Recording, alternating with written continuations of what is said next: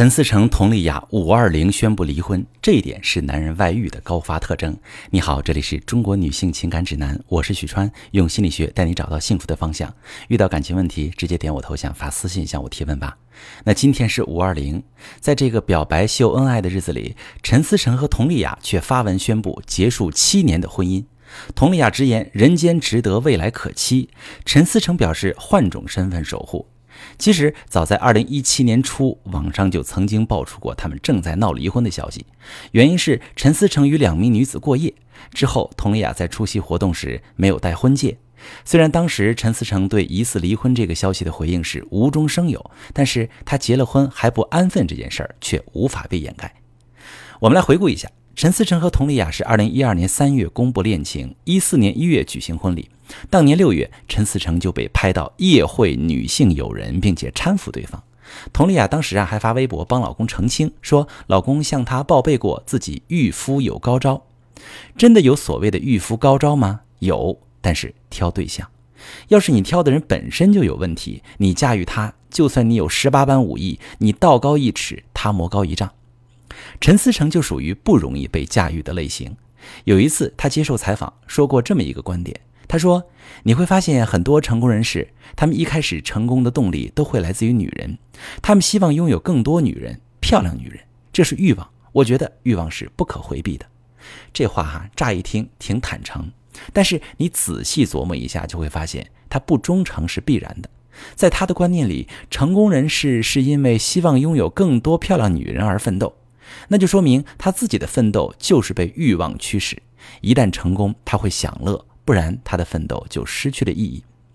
但实际上，真正的成功人士是为信念、为理想、为创造社会价值而奋斗，他们的驱动力不是欲望，他们的成功会造福大众，也会为自己赢得成就感，而不是为了赚很多钱，赢得更多漂亮女人的陪伴。像陈思成这种类型，你怎么驾驭？你让他收起对女人的欲望，他会觉得人生都失去意义了，奋斗也没有价值了。这种男人或就是有钱就变坏的典型代表。当代画家陈丹青说过这么一段话：年轻时想买大房子、开好车、有迷人的伴侣，这些都是很好的想法，但是要搞清楚，这是欲望，不是理想。我读到这句话时还是十几年前，这话一直警醒我到现在。我借这次机会也分享给各位女性朋友，就是一定要分清谁是完全被欲望、野心、虚荣驱使，谁又是有理想、破边界、做事情的人。无论是选择人生伴侣还是事业伙伴，我们都要永远选择和后者站在一起。那么话说回来了，如果老公犯了背叛家庭的错误，女性朋友们可以从哪几点来判断要不要再给他一次机会呢？首先要看老公怎么看待自己的错。有些男人觉得我为家庭提供物质基础，我有权利偶尔去满足自己的欲望，妻子应该睁只眼闭只眼。那还有一些男人觉得我努力奋斗就是为了满足欲望和虚荣，妻子要是不高兴，那就是不正视欲望，是泯灭人的天性。这些男人就算暂时回归家庭，未来也会继续出现背叛家庭、伤害妻子的行为。那句“外遇有一次就有一万次”的说法，说的就是这类人。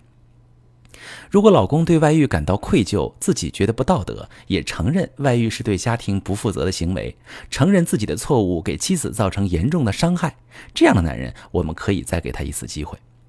第二，要看老公是否愿意付出代价去弥补。有些男人觉得只要自己回归家庭，妻子就理应接纳他，他可能之前几年都不老实，却接受不了妻子骂他几天，也没有什么实际行动去安抚妻子、补偿妻子。这类男人，你即使给他机会，他对修复感情的配合度也会很低。那有的男人能够做到出让自己的隐私，手机随便翻，出门报备行踪，给妻子安全感，在修复感情的过程中给足妻子陪伴，承接妻子情绪，能做到挨打就要立正，经济上也会尽力补偿妻子，主动付出代价。这样的男人值得我们再给他一次机会。我希望收听节目的朋友们，你能明白，御夫高招可以学，但前提是你要把机会留给值得的男人。那些骨子里放飞自我的男人，已经沦为兽性欲望驱使的奴隶。你再怎么经营，也免不了再次受伤。如果正在听节目的你正在遭遇婚外情危机，你觉得你老公具备渣男的特质，你不知道怎么判断是该和还是该离，可以把你的情况发私信，详细跟我说说，我来帮你分析。我是许川。如果你正在经历感情问题、婚姻危机，可以点我的头像，把你的问题发私信告诉我，我来帮你解决。如果你的朋友有感情问题、婚姻危机，把我的节目发给他，我们一起帮助他。喜欢我的节目就订阅我、关注我，我们一起做更好的自己。